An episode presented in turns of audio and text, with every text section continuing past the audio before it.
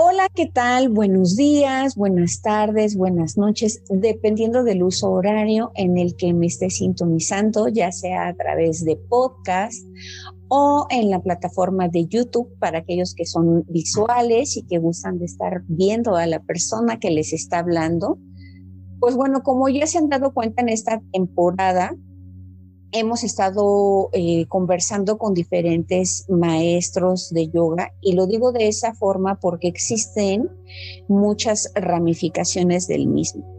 Y el invitado que tengo hoy es muy especial para mí porque pues me va a apoyar en explicarles a ustedes de qué trata toda esta cuestión del yoga, porque ya les he estado compartiendo eh, una entrevista con una profesora de Hatha Yoga, con una profesora de Aerial Yoga, con una profesora de Acro Yoga, pero pues bueno, lo importante es que ustedes conozcan también el detrás de dónde surge esto, a quién se le ocurrió esta cuestión del mundo del yoga y por qué son importantes estas prácticas para las personas, qué beneficios nos traen, aunque quienes ya se han dado vueltas por mi Instagram ya se han dado cuenta que he estado haciendo publicaciones acerca de los beneficios del yoga, pero yo creo que la palabra oral nunca va a ser este, sustituida y entonces va a ser genial que ustedes puedan contactar con Marco,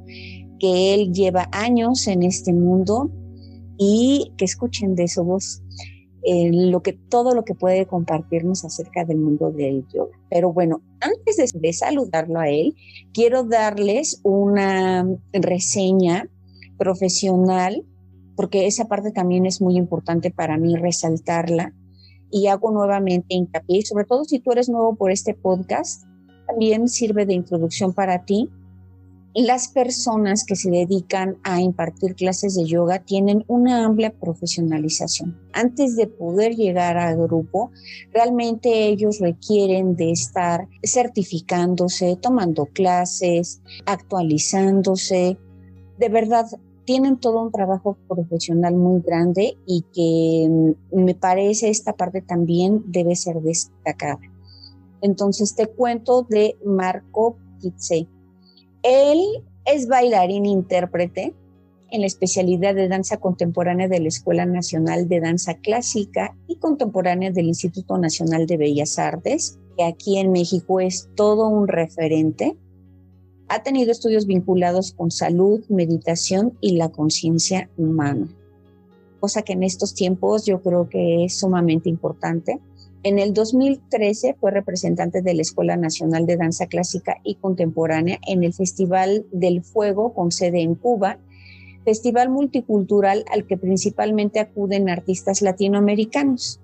Es fundador del espacio Infrasoles, un proyecto autogestivo, tuvo una duración de cuatro años y la verdad fue un proyecto bien lleno de corazón, de alma, porque abrió sus puertas a más de 400 artistas, expositores y otros promotores de la cultura y la salud.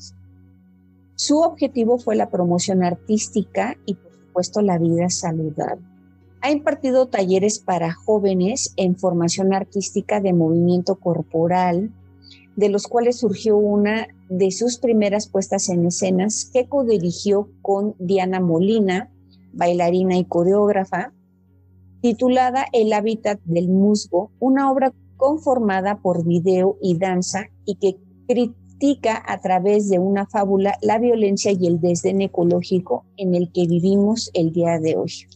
Entre los años 2016 y 2018 realizó diversas piezas escénicas en colaboración con artistas independientes, dentro de los que destaca Jorge Molina, compositor, Arturo Portugal, compositor, Diana Molina e Indra Alexander, artista visual. En el 2018 se forma como instructor de Vinyasa Yoga con la maestra venezolana Lourdes Soto.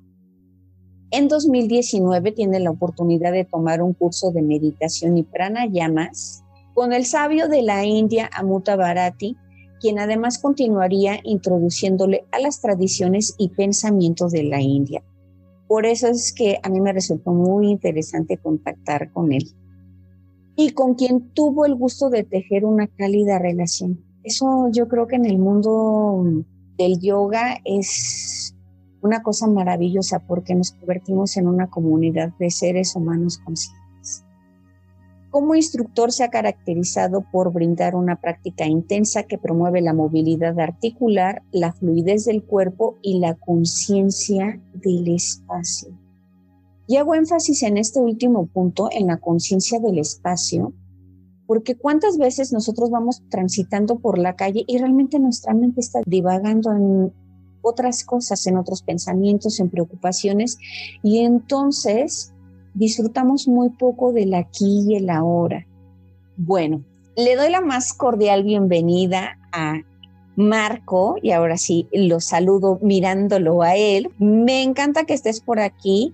Muchas gracias por aceptar la invitación. Gracias por tu tiempo que ahorita nos vas a compartir, Marco, y que tengas esa actitud comunitaria de compartirnos, pues todos tus conocimientos, que aunque tú eres un hombre nada presuncioso, me gusta reconocer el conocimiento de las personas y la sabiduría que se va adquiriendo a través del tiempo.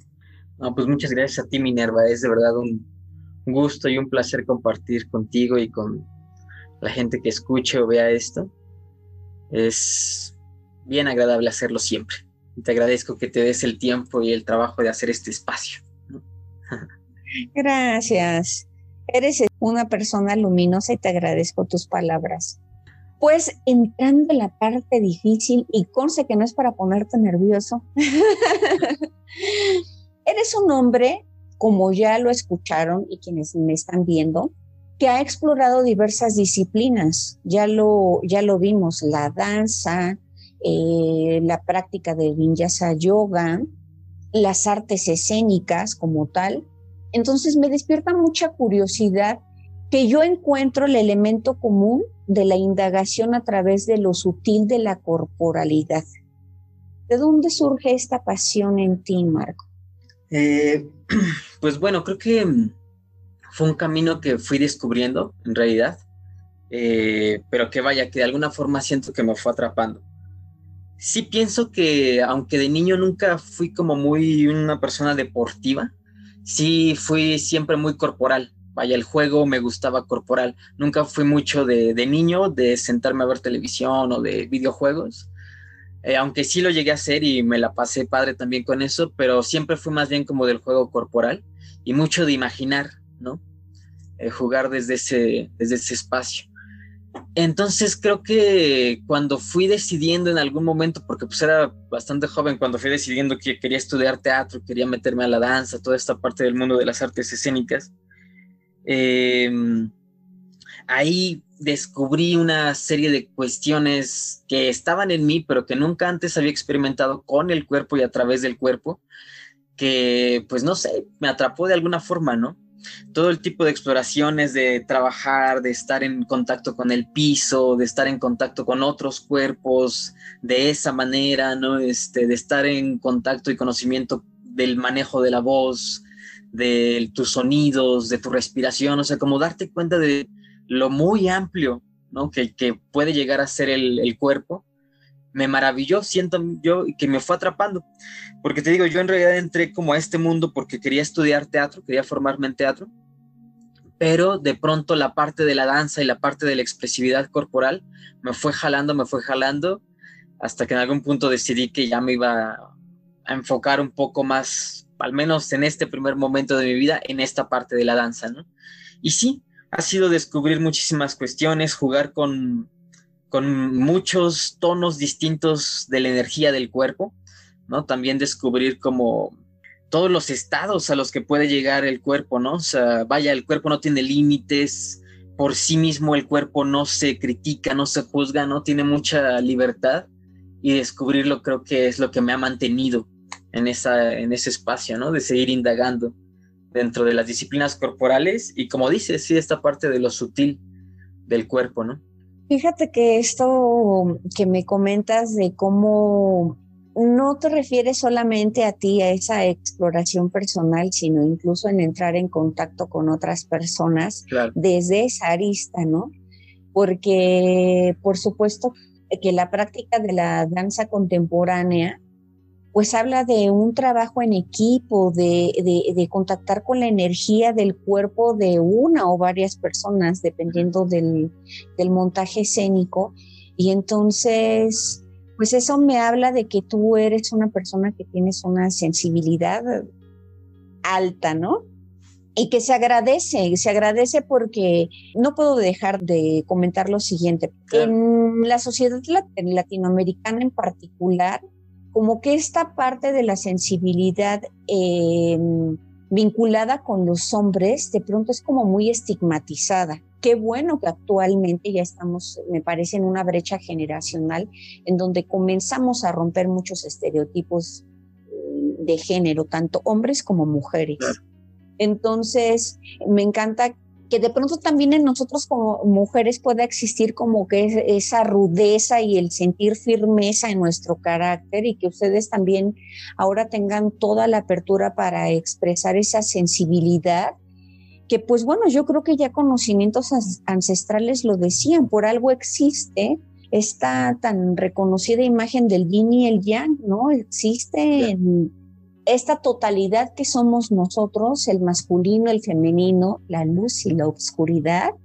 Y, y, qué padre aprender a convivir con esos elementos que aparentemente parecieran como antagónicos, pero cuando vamos explorando nuestra parte interna, esa, esa palabra me encanta, esa sutileza de, nuestras emociones, nos vamos dando cuenta de que es increíble convivir con nosotros mismos también desde estas aristas.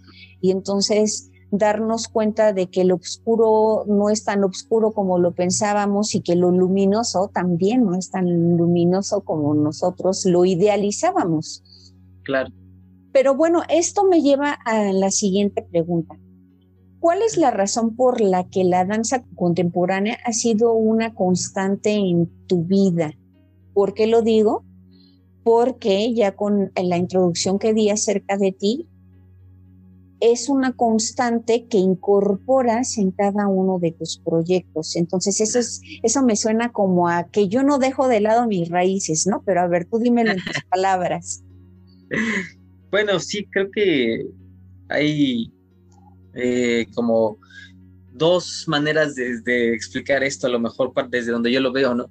Porque por un lado está la parte de que, bueno, o sea, la carrera de danza es, es en realidad muy, vaya, es, es un trabajo muy profundo, muy intenso. Pues vaya, o sea, sí, la cantidad de conocimientos que uno genera en ese periodo de cinco años en estas escuelas de formación dancística es muchísimo, ¿no? Y entonces como que siento que pues hay una parte de mí que es seguirlo explotando. Vaya, tuve muy, buenos maestros dentro de esta escuela de danza que nos, que nos dejaron como bases corporales de investigación muy sólidas, ¿no? Entonces, al final uno ya se compromete con todo ese conocimiento que, que adquiere, ¿no? Dentro de estos espacios. Pero por otro lado, sí también creo yo que para mí descubrir la danza y en sí el baile, el movimiento, es una especie de celebración, pues de, la vida, de la celebración del cuerpo, ¿no? Que para mí es muy importante seguir compartiendo y contagiando, ¿no? Yo siento que la danza escénica tiene esta cualidad de, que, que, los espectadores sientan que quieren moverse, ¿no? En sus, en sus butacas, en donde estén viendo las obras pues que me encanta compartir, ¿no? O sea, entonces yo creo que también son esas dos cuestiones, ¿no? Como por un lado esa, esa visión de que, pues vaya, nos formamos como bailarines de danza contemporánea, especialistas en eso, y por otro lado el tema de, de que creo que es algo bien padre de compartir, ¿no? El movimiento del cuerpo y la libertad del cuerpo, ¿no? Ay, esa última palabra que acabas de decir me parece maravillosa, esta cuestión de la libertad porque en nuestra sociedad actual como que nos van, vamos llenando de muchos prejuicios, llenando de, una serie de estereotipos que vemos desde la parte mercadológica. A veces incluso también nos dejamos influenciar por ideologías que yo creo que siempre los constructos teóricos son importantes, pero ir más allá y entonces decir, ahora lo que yo puedo crear a partir de lo que ya me fue otorgado, entonces es ahí donde, este, pues dirían los pedagogos, empieza esta construcción del conocimiento, esta apropiación del mismo, ¿no? Y hablando de esta parte de la apropiación del conocimiento y cómo tú tienes esta bondad de seguirlo compartiendo, ¿qué situación en particular te hizo como que esa parte que siempre se está moviendo en Marco dijera, vamos a trabajar con jóvenes e involucrarlos en proyectos? Pues yo creo que tiene que ver con un poco, sí, por un lado está eso, ¿no? Que te identificas y que son tus pares, tus colegas, entonces te identificas y sabes cómo comunicarte.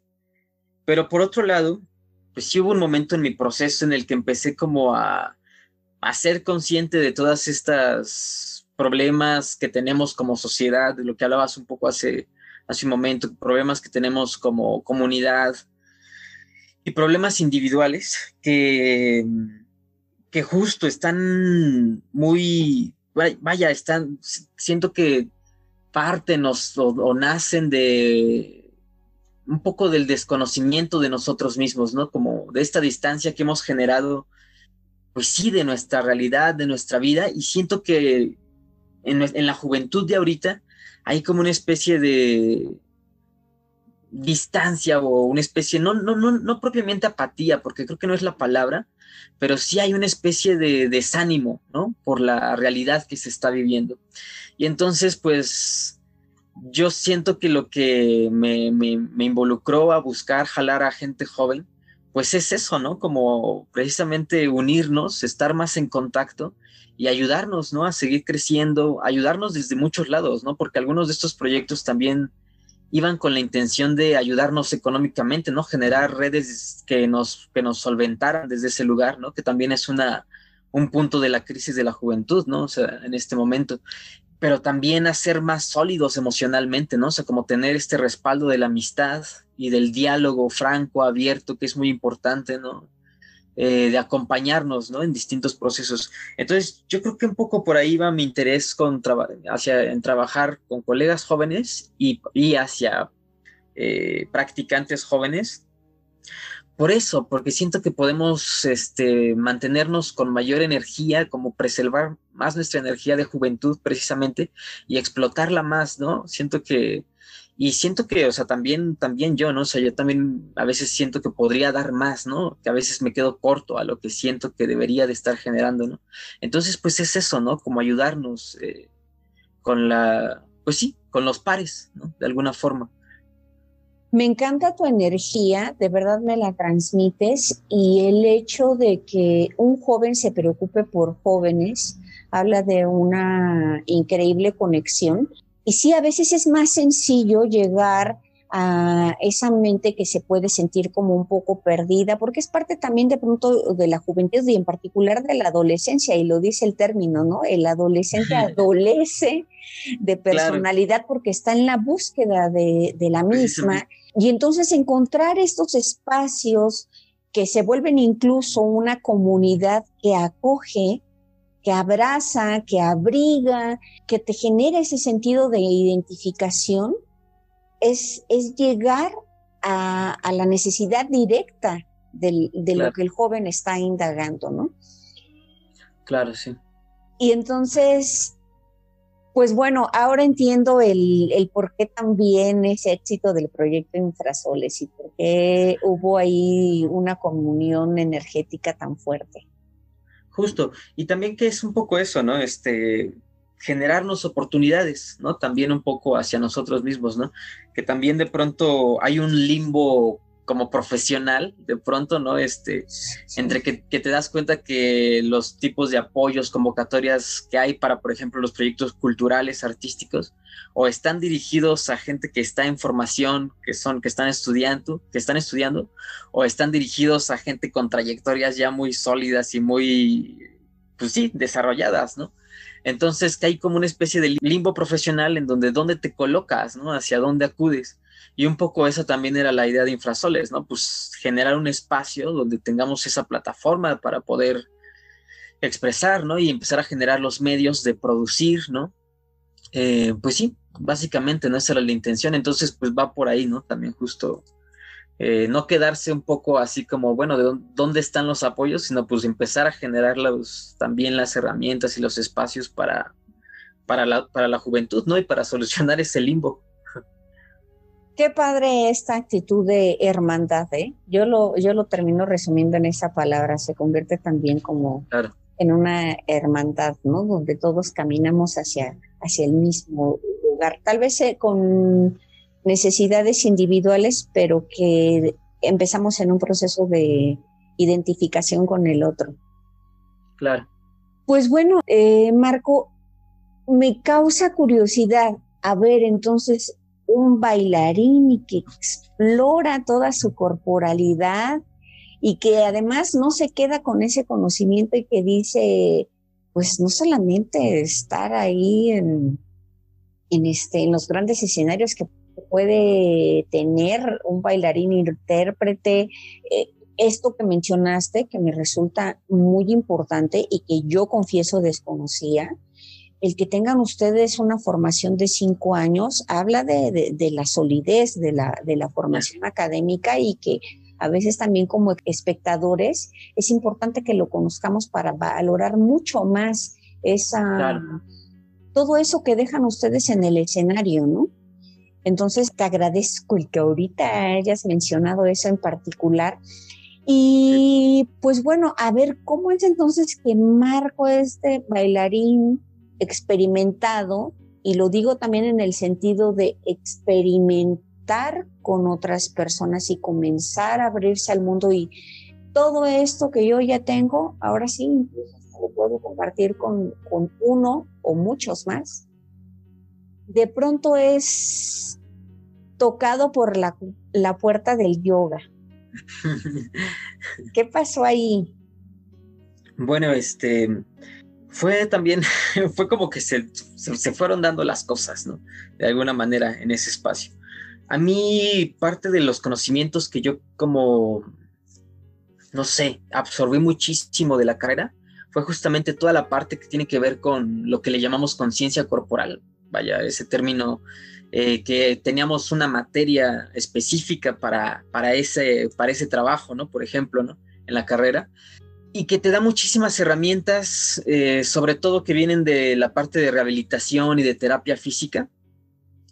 Eh, y bueno, también hay unas técnicas de movimiento corporal, técnicas dancísticas más, vaya, de hecho, justo modernas, contemporáneas, que justo nacen a partir de toda una corriente de, de conocimiento después de la Segunda Guerra Mundial, que justo tenía mucho fin de rehabilitar el cuerpo, ¿no?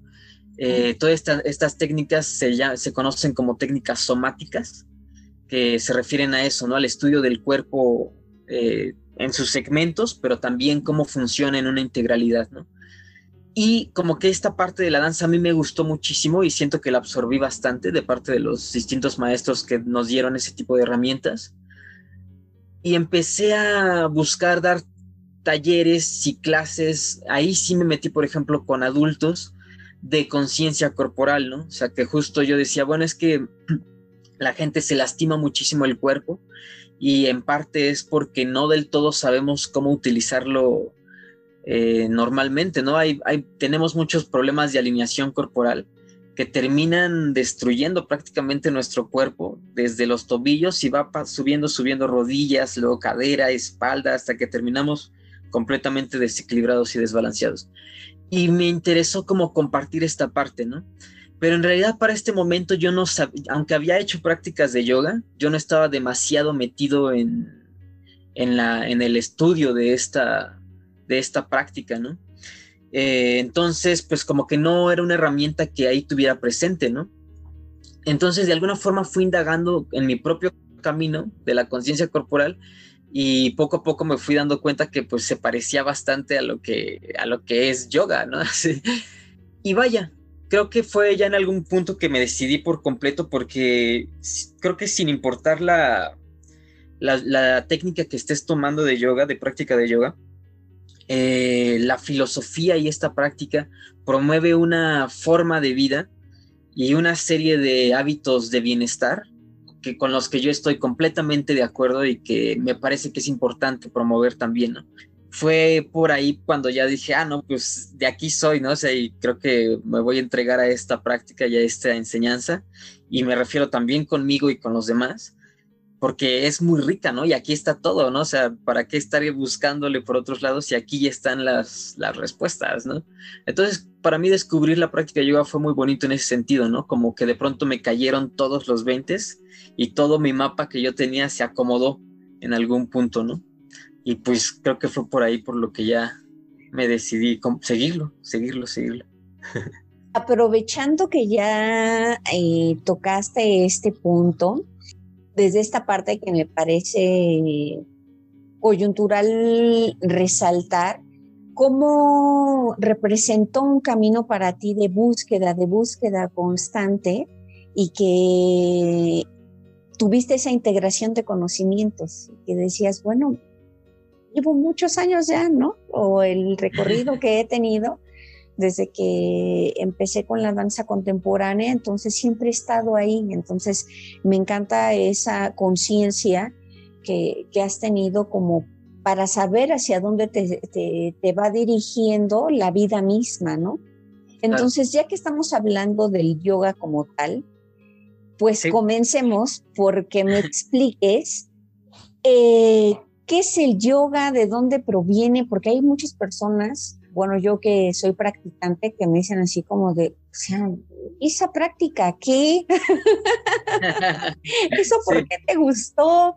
Entonces, yo ya he dado mis opiniones en diversas ocasiones en todos los contenidos que genero, pero en esta ocasión, pues me gustaría que las personas escucharan a, a un maestro como tal y que yo sé que en sus certificaciones pues los ponen a estudiar bastante acerca de todos los orígenes del yoga. Por supuesto que Marco no nos va a dar un tratado del mismo, porque para eso entonces, ¿qué creen que ya les cobraríamos la verdad? Sí, este, pues una conferencia. Pues es que es importante, o sea, el conocimiento es importante, entonces si les interesa más, yo creo que ya está ahí, estoy promoviendo a Marco para que me manden un texto, al rato vamos a dar todos sus, sus este, medios de contacto y así de, Marco, me interesa mucho más de esto, entonces pues ya, Marco se pondrá a trabajar con ustedes como para darles una plática personalizada y, este, y yo sé que ustedes entienden que pues, pues bueno, ya será una conferencia como tal, ¿no? Entonces, ¿de dónde viene el yoga? ¿Cuáles son las ramificaciones que más se practican? Para que se despejen algunas dudas, sobre todo porque he visto en, grupos a los que pertenezco de, yoga, en donde dicen, quiero comenzar a practicar, ¿cómo le hago? Pero, pero, ¿cuál? Es que ya vi, hay un montón, estoy perdida entre tanta información. Entonces, pues bueno, básicamente yo creo que, que Marco, este, con la experiencia que ya tiene también eh, un profesor y que seguramente se han acercado muchos alumnos a hacerle las mismas preguntas. pues bueno, pues primero que nada, eh, explicar que yoga como tal, eh, cuando hablamos de yoga sí nos estamos refiriendo a un movimiento y a una corriente de pensamiento, incluso se le podría llamar, que surgió y que pertenece a la India, ¿no? Hay muchas otras corrientes de pensamiento muy similares que comparten muchísimas cosas y que están regadas en otras partes del mundo, ¿no? Y que hoy en día como que las vemos y decimos, no, pues todo esto es yoga, ¿no? Pero vaya, eh, si estamos hablando como tal del término tal y como es, tiene este origen que es en la India.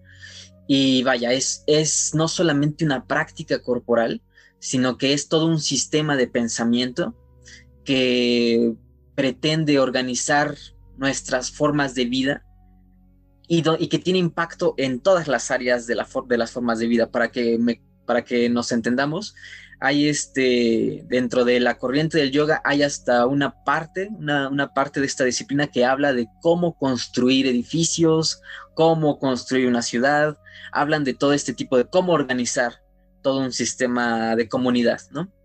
Entonces realmente así de amplio es este sistema de yoga, ¿no? Por supuesto que eh, dentro del siglo pasado, que fue donde se empezó a dar a conocer este conocimiento fuera de la India, pues lo que más impactó y lo que más se absorbió fue lo que, lo que tiene que ver con la práctica corporal, que es lo que se llama, pues sí, se le llama asanas, todas las posturas, todas las distintas posiciones que hay, que realmente las originales y tradicionales no son muchas, serán, estaremos hablando como de unas 30 posiciones que son tradicionales y después de ahí viene una cantidad de nuevas posturas que yo siento que está muy bien que existan y que se siga generando, pero que vaya, son modernas, ¿no? Son contemporáneas.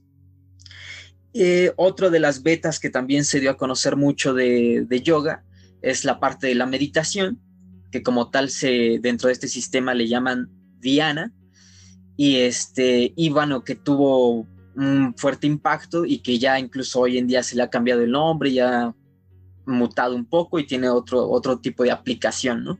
Ya en el cotidiano. Y la otra parte es pranayamas, los ejercicios de respiración, todos los ejercicios de respiración, este, que también es una rama de la práctica de yoga y que es de lo que también se, más se dio a conocer. Eh, este sistema de yoga, pues bueno, es muy antiguo, en realidad se empezó a generar, es, es todo un proceso para generarse, obviamente estamos hablando de miles de años para que se llegue a generar, a tal grado que, digamos, realmente se, dice que se empezó a generar toda esta corriente de pensamiento desde los primeros intentos de la humanidad por hacer eh, comunidad, ¿no? Como por empezar a hacer asentamientos. O sea, cuando empieza el, hombre de pasar de nómadas a sedentarios y empiezan a tener los conflictos que implica vivir con el otro, convivir, ¿no? En sociedad, es cuando empiezan a surgir pensadores y gente que quería reflexionar sobre este asunto para intentar tener una mejor convivencia y organizar estos sistemas de, comunidad. Entonces, realmente justo en esta región de la India, esta parte del desarrollo de la agricultura se dio mucho antes que en el resto del mundo, por el tipo de clima, por el tipo de cuestiones que suceden ahí eh, lograron desarrollar la agricultura desde antes. Entonces, digamos, estamos hablando de 10.000 años antes de Cristo, que empezó a surgir toda esta corriente de, pensamiento, y los primeros indicios como ya concretos que hay de esta práctica tendrán como unos 1.600 años de antigüedad antes de Cristo, ¿no? Eh, que es por ahí un sellito que hay en una piedra de una figura que parece que es Shiva, que está sentado en posición de loto, y que está meditando. Entonces se dice que pues ya en este momento pues ya había yoga, ¿no? O sea, ya como tal estaba esta práctica sentada. Ahora, pues todo lo que conocemos que es muy moderno y muy actual, pues realmente son técnicas que, que se diferencian por los maestros que empezaron a enseñarles. Digamos, todo esto viene de un mismo lugar, viene de una misma línea de pensamiento, yoga es una sola, pero como empezaron a haber distintos maestros, pues empiezan a surgir diferentes estilos y diferentes enfoques de la práctica, ¿no?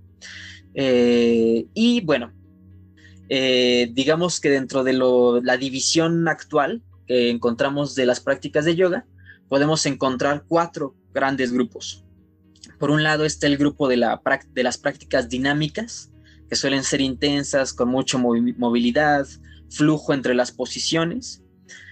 Eh, que podemos ahí encontrar precisamente todas las toda la familia de vinyasas, ¿no? Este, que lo que le llamamos vinyasa yoga, también se promueve como vinyasa flow, eh, incluso también está ahí dentro de esta idea el ashtanga vinyasa, ¿no? Que, que digamos se diferencian de esta manera. Las vinyasas eh, se caracterizan por fluir entre las posiciones y son libres, son secuencias que van cambiando pero la corriente de Ashtanga sí tiene una secuencia fija que van desarrollando y que se mantiene constante, ¿no? O sea, que se va desarrollando, pero es una secuencia fija. Luego vienen los estilos como blandos, que les podríamos decir, donde entraría toda esta parte del Hatha Yoga. Que decir blando no quiere decir que sea fácil o que propiamente sea suave, sino que más bien es, tiene que ver más bien con una cuestión de que se sostiene muchísimo las posturas. Es como un enfoque más de la alineación y no tanto de la movilidad del cuerpo, ¿no? Entonces hay muchísimos estilos de esta corriente, pero que realmente vienen de, de Hatha Yoga que de hecho incluso Hatha Yoga me parece que tiene un nombre como más antiguo que le dicen Raja Yoga, que es como el rey de todas las yogas, ¿no? O sea, es, porque sí, ahí están todas las posiciones tradicionales, suelen utilizarse en esa práctica, ¿no? Por otro lado están las, las disciplinas del yoga que le llamamos restaurativo, terapéutico, en donde se caracteriza por el uso de otros elementos, que lo mismo, no por restaurativo y terapéutico quiere decir que sea fácil o propiamente suave. Sí es mucho más noble con el cuerpo, porque además se incorporan eh, uso de elementos como las ligas, los cinturones, los bloques, mantas, ojines, para ayudar al cuerpo a profundizar estiramientos, a igual hacer ejercicios de fuerza, pero vaya, se hace con toda esta serie de otros elementos. Y finalmente, eh, los estilos de yoga más energéticos y filosóficos, que son una serie, digamos que aquí el principal sería Kundalini Yoga, que son una serie de prácticas de yoga que se centran más en el principio de la meditación, del uso de mantras, cantar muchísimo, este, y sí hay posturas, pero es muchísimo más tranquilo el movimiento del cuerpo en este tipo de, de prácticas de yoga, ¿no? Entonces, digamos, ese sería como el panorama general de las cuatro divisiones generales que hay actualmente de esta práctica corporal, ¿no? Oye, pero me encantó, o sea, yo llevo, voy para cuatro años de practicante y este, con diversos maestros nunca había tenido una explicación tan concisa. así es que yo te lo agradezco, así como que el auditorio también estoy pero sumamente segura que lo hará.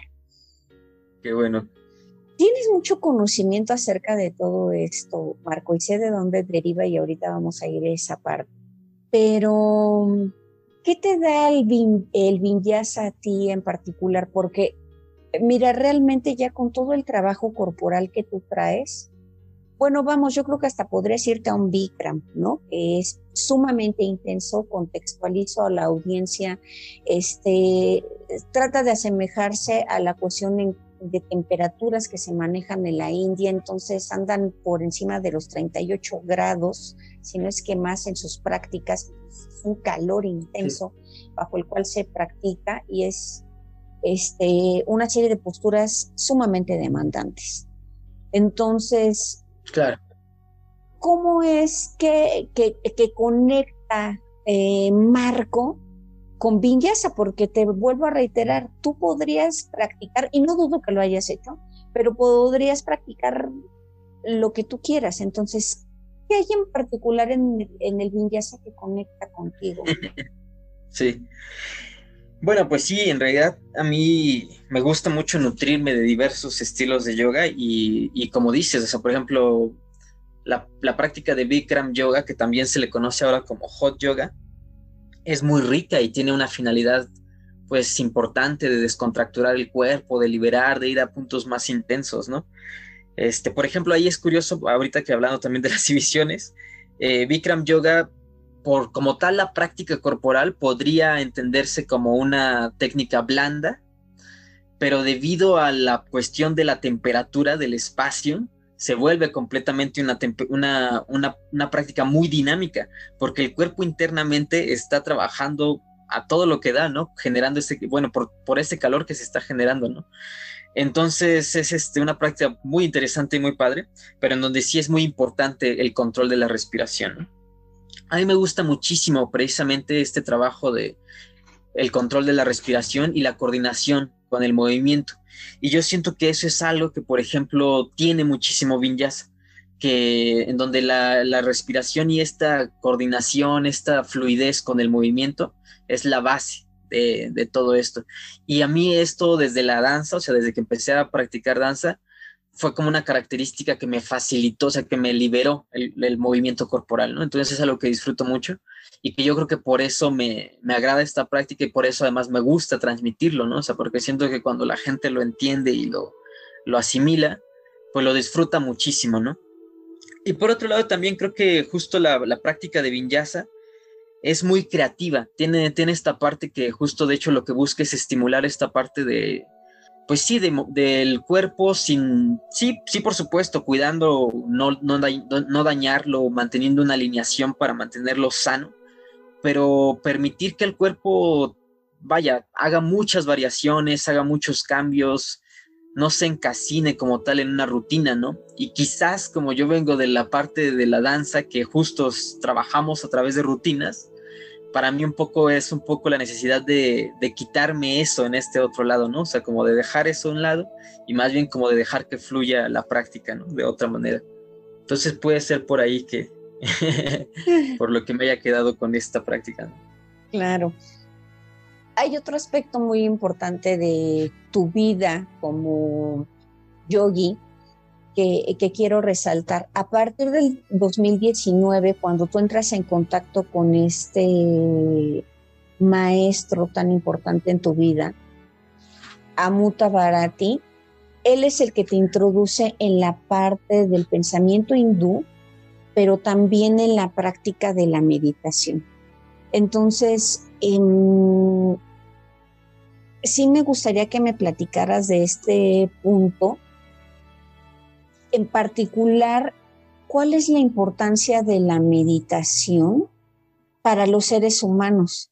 Y al final, ¿por qué es que un yogi o una yogini necesitan meditar como para qué hacerlo. Y lo, y lo pregunto como una persona que, que, piensa como si no fuese practicante, ¿no? Si de, bueno, ya hacen todas sus posturas, luego, ¿por qué meditar? Bueno, pues es una igual una respuesta que tiene distintos niveles de profundidad, porque pues, bueno, sí, o sea, siento que uno se acerca al yoga y a la meditación por distintas razones, ¿no? Y justo hay veces donde uno sí tiene como tal un padecimiento y le sugiere el doctor que vaya a hacer yoga porque le va a ayudar, ¿no? O sea, como que hay a veces, tal cual sí hay esa, a veces esa recomendación, ¿no? Otras veces porque alguien te dice, no, pues haz yoga, te va a ayudar. Pero cuando uno va con esa, esa búsqueda de, pues como de tal de, pues sí, de sanar algo, ya sea una enfermedad este, crónica o alguna cuestión más corporal o vaya, el tipo de enfermedad que sea, y uno empieza a acudir a estas prácticas, pues va con esa intención. Pero también hay otras veces que surge solamente de, ah, pues no sé, quiero como algo que me desestrese, algo que me ayude a canalizar mi energía, y pues vas y buscas algo, ¿no? Entonces, dependiendo de por qué te acercas tú a la práctica, esta, esta respuesta de por qué es importante la meditación tiene distintos niveles de profundidad y distintos alcances, ¿no? Pero bueno, por ejemplo, centrándome otra vez de regreso a la pregunta del maestro también de Amut Jabarati, que, tiene que ver un poco con la, respuesta completa, eh, esta, esta persona nos vino a enseñar en realidad un método como tal de meditación que está centrado también justo en ejercicios de pranayamas, de respiración y de la parte de alternar la respiración de un costado, del lado derecho, y alternarla del lado izquierdo, ¿no? Y yo te comentaba que me, como que me siguió introduciendo en este mundo filosófico del yoga, eh, porque él nos contó un montón de detalles y nos mencionó un montón de cuestiones que yo nunca antes había del todo escuchado. O sea, como que habías escuchado, ah, porque así es un poco el conocimiento de yoga, así se hizo, se hizo como un poco entre símbolos, está medio oculto, eh, tenía como tal un fin de ocultarlo en un principio, porque la idea era, eh, así en general era el conocimiento antiguo, ¿no? Siempre se buscaba ocultar de alguna u otra manera, ¿no? Y el yoga pues también. Y entonces él nos vino a comunicar una serie de cosas que yo jamás había escuchado y que como que ya me permitieron tener una visión más completa y más redonda de lo que es esta práctica, ¿no? Y bueno, te digo, la meditación tiene muchos fines, eh, algunos de estos fines sí pueden ser como tal el sanar el cuerpo, sí tiene fines una vez que uno aprende a dirigir como la respiración y la intención de la mente, sí podemos llegar a esos espacios, pero es algo que va a tomar muchísimo tiempo, ¿no? No es algo fácil ni, bueno, sí es fácil, pero no es algo que se haga rápido, pues, ¿no? Y creo que sobre todo ese es el fin de la meditación, aprender a dirigir la mente, pero justo el hecho de aprender a dirigir la mente puede tener muchos, muchos beneficios en nuestra vida, ¿no? O sea, por un lado, el aprender a dirigir la mente nos va a permitir hacer pues sí, eh, mucho más eh, activos, mucho más participativos, mucho más este, despiertos en nuestra realidad, en nuestro mundo laboral, en nuestras relaciones personales, ¿no? El saber dirigir la mente nos va a ayudar también a mantenernos más centrados emocionalmente, a que no nos desborden las emociones, sino que podamos nosotros decidir y elegir por dónde ir avanzando, pues en este, en este mar de emociones que sí somos, ¿no? Eh, dirigir la mente nos va a ayudar a, pues a tareas tan prácticas y sencillas como mantener la atención, ¿no? vamos a poder estudiar mejor, trabajar mejor, este, incluso, ¿no? Este, a dirigir la mente nos ayudaría a conducir mejor, ¿no? Y por lo tanto no sería un caos la ciudad, ¿no? Entonces es, es, es interesante cómo está esta pregunta, por eso te decía, esta pregunta se responde desde donde tú la hagas, ¿no? Porque realmente la meditación podría tener muchísimos alcances eh, y tiene muchísimo impacto en tu vida pero depende de tú para qué la quieres usar, ¿no? Hay gente que también la utiliza como en un sentido de invocación, ¿no? Como de llamar las cosas. Y sí, la mente también tiene este sentido de que si tú la diriges, pues va a estar más atenta a cachar las cosas para construir eso que tú estás llamando, ¿no? O sea, no es otra cosa más que estar atentos en la vida. Al final, meditar, ¿no? No es, no, no es otra cosa más que eso, más que percibir la realidad lo más neutralmente posible, ¿no? Entonces, pues, pues eso, ¿no? O sea, depende también del tipo de meditación que, te, que se te enseñe, porque como te digo, hay otro tipo de meditaciones que como tal están hechas para regular el organismo. Este trabajo en particular de respirar por un lado y por el otro ayuda muchísimo a todas las funciones del metabolismo este, cuestiones de digestión, cuestiones de, sueño, cuestiones de todo este tipo de, cuestiones que tienen que ver con el metabolismo, ¿no? Cómo asimilas los nutrientes, toda esta parte, ¿no? Entonces también depende del tipo de meditación que estés practicando y que se te enseñe, pues hacia dónde va a ir, ¿no? Porque también hay gente que solamente dice, no, pues a mí me gusta la meditación como para relajarme antes de dormir y dormir bien, ¿no? De tener un sueño profundo y, es completamente válido, ¿no? Y hay gente que no, que quiere la meditación para alcanzar este estado justo del que se habla en el yoga, de la unión con, con lo divino, la unión con el vacío, la conexión, ¿no? Sentir el, la conexión con, con el resto del, del, universo, ¿no? Entonces también, y, y, también, y está ese camino de yoga para llegar a eso, ¿no?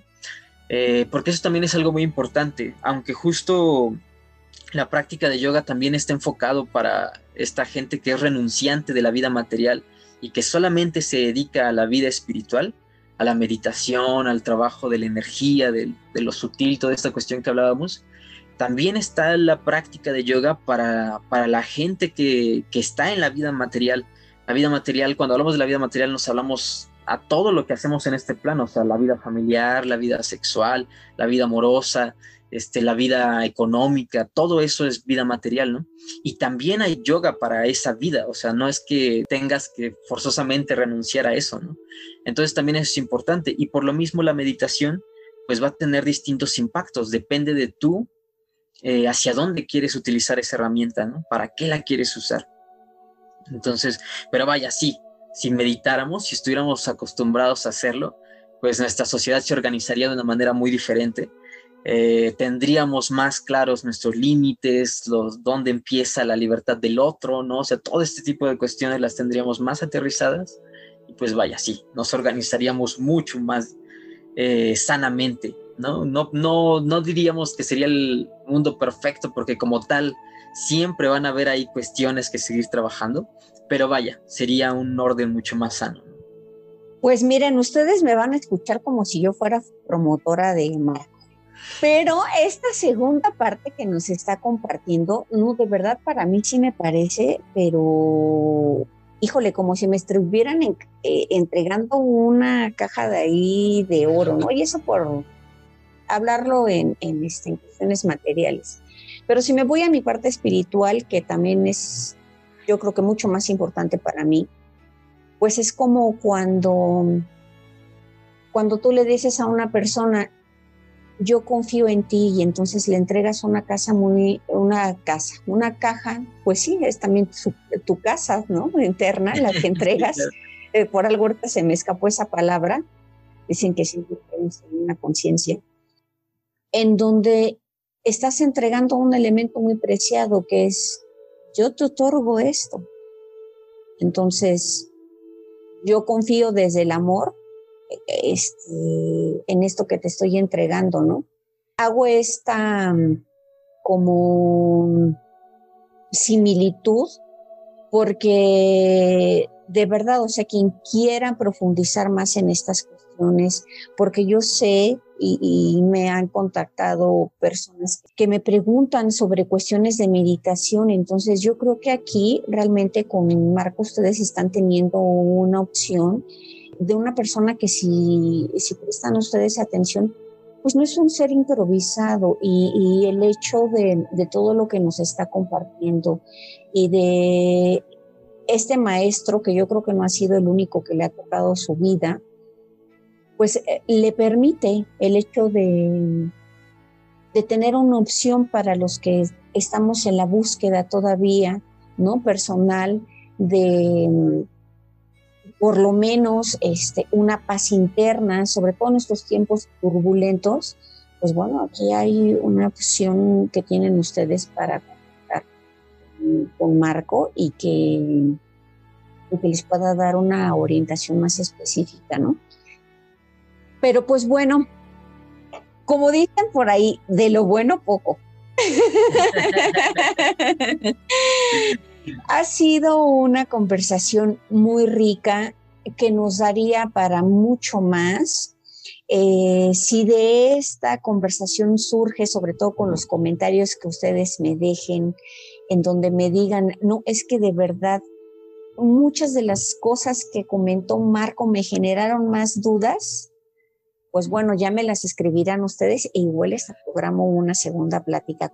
Pero por lo pronto, nada más les dejo esto porque es, es bonito también de pronto generarnos esas expectativas para que sembremos, o yo sí pretendo hacer eso, sembrar esa semilla de, de, conciencia, de ese despertar consciente que yo últimamente les he estado compartiendo en mis, en mis publicaciones, que no es más que contactar con esa parte amorosa que existe en ti y que ya les he explicado que no tiene que ver con el amor romántico, sino con esa exploración interna que a veces muy poco nos detenemos a internalizar y que sobre todo en esta sociedad actual hemos perdido el hecho de que lo más importante somos nosotros, pero no desde el egoísmo depredador de eh, pasar por encima del otro, sino de construirnos como unos seres humanos más amorosos para poder proyectar eso en nuestra sociedad. Y por ende atraer, y yo concuerdo muchísimo con Marco cuando él menciona si más personas se interesaran desde su propia necesidad en la parte de la meditación que requieran, podríamos construir eh, relaciones sociales distintas. y, yo creo que él acierta mucho al decir, pues no estamos hablando de una cuestión, voy a cambiar yo la palabra de como más utópica o inalcanzable, porque por supuesto los seres humanos todos los días de nuestra vida estamos trabajando diferentes circunstancias, cada quien tenemos una historia, pero yo creo que cuando caminamos con más conciencia, entonces la forma de relacionarnos hasta ahí resulta más pacífica. No me puedo ir de esta charla sin que Marco nos comparta cuáles son los proyectos actuales que tiene y ahorita más que nunca para mí es importante que él me los diga porque pues estamos en una situación mundial que por supuesto no está en nuestro control, pero sí está dentro de nosotros el qué acciones tomamos para adaptarnos, porque es parte de las muchas cosas que aprendemos las personas que practicamos yoga, adaptarnos a las circunstancias aceptar el aquí y ahora, el presente tal cual es, cambiar nosotros, más no esperando que cambie el exterior. Entonces, ¿cómo ha sido tu adaptación a esta situación, eh, Marco, en el sentido de tú poder seguir compartiendo todo esto que, que ya me has transmitido y que no me cansaré de decirlo, me resulta muy valioso. Eh, me encanta contactar con las personas que se preocupan por la comunidad, que todo su conocimiento no se lo guardan, porque yo soy una persona que piensa que así como sabemos y tenemos esa seguridad de que en algún momento vamos a abandonar este cuerpo físico, qué mejor que todo lo que vamos aprendiendo lo podamos compartir. Y yo sé que tú eres un hombre que has hecho eso en estos años cortos que llevas de vida. Entonces, ¿cómo ha sido tu adaptación? ¿Qué proyectos puedes compartirnos que tienes ahora? Y por supuesto que me menciones de qué forma pueden contactar. Pues, este, sí, bueno, eh, esta cuestión de la pandemia sí fue un poco, pues sí, de entrada fue un poco caótico y todo el asunto. La verdad que creo que yo siempre fui muy positivo en muchos sentidos durante mi tránsito de la pandemia, ¿no? Y la verdad que en buena, en buena parte sí también me di el chance de, de, soltar, ¿no? O sea, como de, de pronto la dinámica llega a ser fuerte, ¿no? De estarnos despertando temprano para ir a dar clases eh, de manera como constante y, y yo siempre lo hago muy gustoso, a mí me encanta, ¿no? O sea, y de verdad que es algo que llena muchísimo. Pero tener de pronto la oportunidad de soltar por un momento también fue algo que dije, ah, pues vamos a ver cómo es esto, ¿no? Y pues sí seguí yo practicando, eso también ha sido muy interesante, que ha sido como un periodo de ser como más, este, pues sí, profundizar muchísimos elementos más de la práctica, ¿no? Porque ya justo como el tiempo es más holgado, pues como que digo, ah, pues ya no me pongo un límite de, ah, tengo que acabar a tal hora, ¿no? Sino como que la práctica personal va avanzando y pues hasta donde llegas, ¿no? Entonces ha sido rico en ese sentido de darme mucho el tiempo para mí eh, en una incluso primera etapa de la pandemia también como de la convivencia con la familia, luego igual la convivencia con mi pareja, ¿no? O sea, vaya, darme esa oportunidad y esos tiempos que, que pues en la vida cotidiana de pronto se pierden, ¿no? Y pues sí, sobre todo en, en, verano di que algunas clases por Zoom y sobre todo muchas actividades para niños y niñas, fíjate, o sea, fue como muy esa área. Eh, y sí tengo por ahí un grupo que continúa con la práctica tres veces a la semana, que nos vemos igual a través de, de este dispositivo y lo mismo que si alguien quiere acercarse e integrarse a ese grupo, pues ahí está esa opción que es por las tardes. Es una práctica con ellos un poco fuerte y, exigente porque a ellos así les ha gustado y, pues bueno, este, andamos siempre en ese rollo, ¿no? Y recién que voy a reiniciar justo en esta onda de volver a, a retomar actividades, porque la verdad es que sí es algo que a mí me gusta muchísimo o sea, como el encuentro en el espacio y como tal, no necesariamente en este caso, porque hay que, hay que es importante que justo hay que ser prudentes y cuidadosos, ¿no? Este, pero vaya, sí, no, no, la necesidad del contacto corporal, pero sí la del contacto de vernos, ¿no? De estar en un mismo espacio con la misma intención. Y justamente voy a empezar recién en un, en un espacio que está en la Corona Portales. Este se llama, me parece que es algo como Eight Time Arts, o sea, es algo así como ocho tiempos arte. Eh, y pues bueno, ahí voy a empezar recién, van a ver tanto clases en la mañana como en la tarde, ¿no?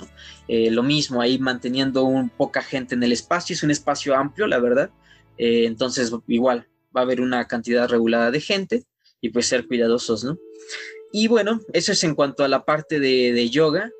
Y también otra de las cosas a las que me dediqué muchísimo y bueno, sigo dedicándome durante esta pandemia es traigo un proyecto de danza y de cinematografía que vengo construyendo ya de hace un tiempo atrás, o sea, ya, ya lleva un rato y pues justo el proceso de la pandemia pues prolongó todavía más esta construcción, pero justo también me di el tiempo de profundizar y de seguir puliendo un montón de elementos que de otra manera creo que no hubiera tenido el tiempo, ¿no?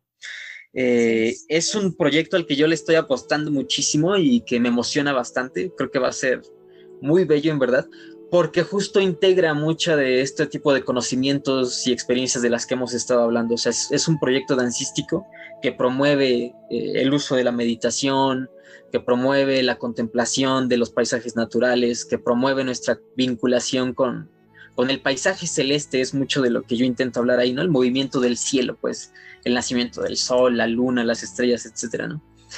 Hay por ahí una narrativa también en la historia, pero realmente es una, un proyecto muy simbólico en el sentido de que pues siento que cada espectador le va a dar una lectura a partir de sus necesidades. Según yo, para eso está construido, ¿no? Y es un proyecto que implica danza, danza contemporánea. Recién igual vamos a retomar ensayos, justo la semana siguiente retomamos. Y esta parte de la proyección cinematográfica.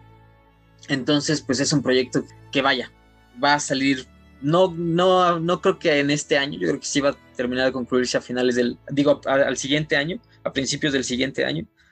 Eh, pero que vaya, que me tiene realmente muy emocionado y con el que yo estoy súper comprometido ahorita, ¿no? Este, y bueno, pues justo quieren estar como en contacto, puede ser a través de, de Facebook. La verdad que yo casi no utilizo, que este es también otra de las razones por la que justo no me metí muchísimo a la cuestión de la promoción de clases en línea, porque yo no utilizo muchísimo mis redes, la verdad, ¿no? Pero sí respondo mensajes, vaya, eso sí, sin problema, ¿no? Eh, y está el Facebook, en donde me encuentran tal cual con mi nombre, Marco Kitze, con Q y Z. Eh, uso Instagram, también estoy con ese mismo nombre, pero me pueden buscar con el nickname de arroba verusquiche. Eh, si quieres, luego te los paso también por si los puedes dejar por ahí. Por supuesto, con mucho gusto. Serían esos los medios donde podrían contactarme. Y también por ahí, si alguien gusta buscar el, proyecto, tenemos una página de Instagram que igual no hemos promovido mucho, pero ahí está del proyecto, que se llama Serotónica Project, Serotónica-Project, ¿no? Y entonces, pues, ahí está, ahí están los espacios para buscarme, pues. Yo creo que aquellas personas en particular que eh, gocen de todos estos proyectos eh, que estás hablando vinculados con las artes escénicas, te lo van a agradecer muchísimo. Y qué mejor que dejes este contacto, aunque no se le haya dado hasta el momento mucha difusión, pero que personas interesadas puedan empezar a tener contacto con el mismo. Precisamente, justo realmente no, es, no, no siento que estemos todavía justo en la etapa del proyecto como de empezar a hacer difusión, pero sí desde un principio consideramos importante abrir estos espacios de redes, por esto justamente, ¿no? Para empezar como a, a la gente que se interese, pues que ya tenga ahí la, pues el contacto, ¿no? La manera de enterarse próximamente de cuándo van a ser las presentaciones y todo eso, ¿no? Que ya será a finales de este año que iremos teniendo ideas de eso, ¿no? Marco, te agradezco muchísimo el tiempo otorgado el día de hoy. Me siento muy gustosa de que en mi camino de este despertar que estoy teniendo, en donde me siento convencida de que somos seres espirituales viviendo una experiencia humana, eh, pueda tener la oportunidad de contactar con personas que están haciendo transformaciones a través de sus actos en sus comunidades. Esto es una puerta abierta. Yo creo que también les va a servir a muchos jóvenes para darse cuenta de que hay tantas cosas por hacer y que de verdad se den la oportunidad de soñarlo y que a veces también aliándose con las personas indicadas pueden lograr lo que pareciera imposible. Entonces ha sido una suerte de inspiración para, estoy convencida de ello, para las personas que, te van a escuchar y que te estén viendo, porque eso es de lo que nos hace falta en esta sociedad, el saber que de verdad existen jóvenes que están trabajando y mucho en cosas que son relevantes para nuestra sociedad y que hay mucho por rescatar. Muchas gracias por haber estado aquí, Marco. Y por supuesto que pues este es el inicio de un contacto, te estás convirtiendo en un maestro más de, mi vida. Yo creo que las personas que se van atravesando en, nuestro camino es por algo y llegan justo en el momento indicado. Así es que pues bueno, ya se dieron cuenta de que en esta ocasión toqué mucho mi sensibilidad, pero es parte de, es parte de la exploración que tenemos como seres humanos y qué mejor que podamos compartirlo. Hay que predicar con el ejemplo y pues ser congruente entre lo que yo publico, escribo y, les hablo a ustedes en cada uno de mis episodios. Les agradezco muchísimo el placer de su compañía, el que se den el tiempo de sintonizar a través de la plataforma que ustedes manejen, Google Podcast, Apple Podcast, Spotify o incluso en países eh, latinoamericanos a través de Radio Public, que también ya he visto que de pronto hay reproducciones a través de esa plataforma. De verdad, se los agradezco que formen parte de este proyecto que hago con mucho amor y con el afán de que existan posibilidades de tocar conciencias y poder transformar nuestra sociedad, comenzando por la transformación personal. Les dejo un caluroso saludo, este, abrazos deseando que sigan conservándose en salud y nos estamos viendo en un próximo. Gracias, namaste. Namaste, muchas gracias.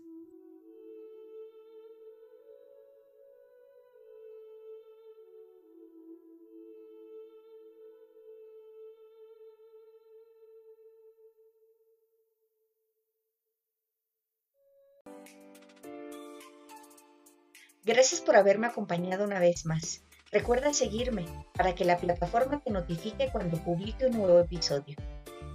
Te espero también en las redes sociales, Facebook, WordPress, YouTube e Instagram, con el perfil Minerva Escuchándote.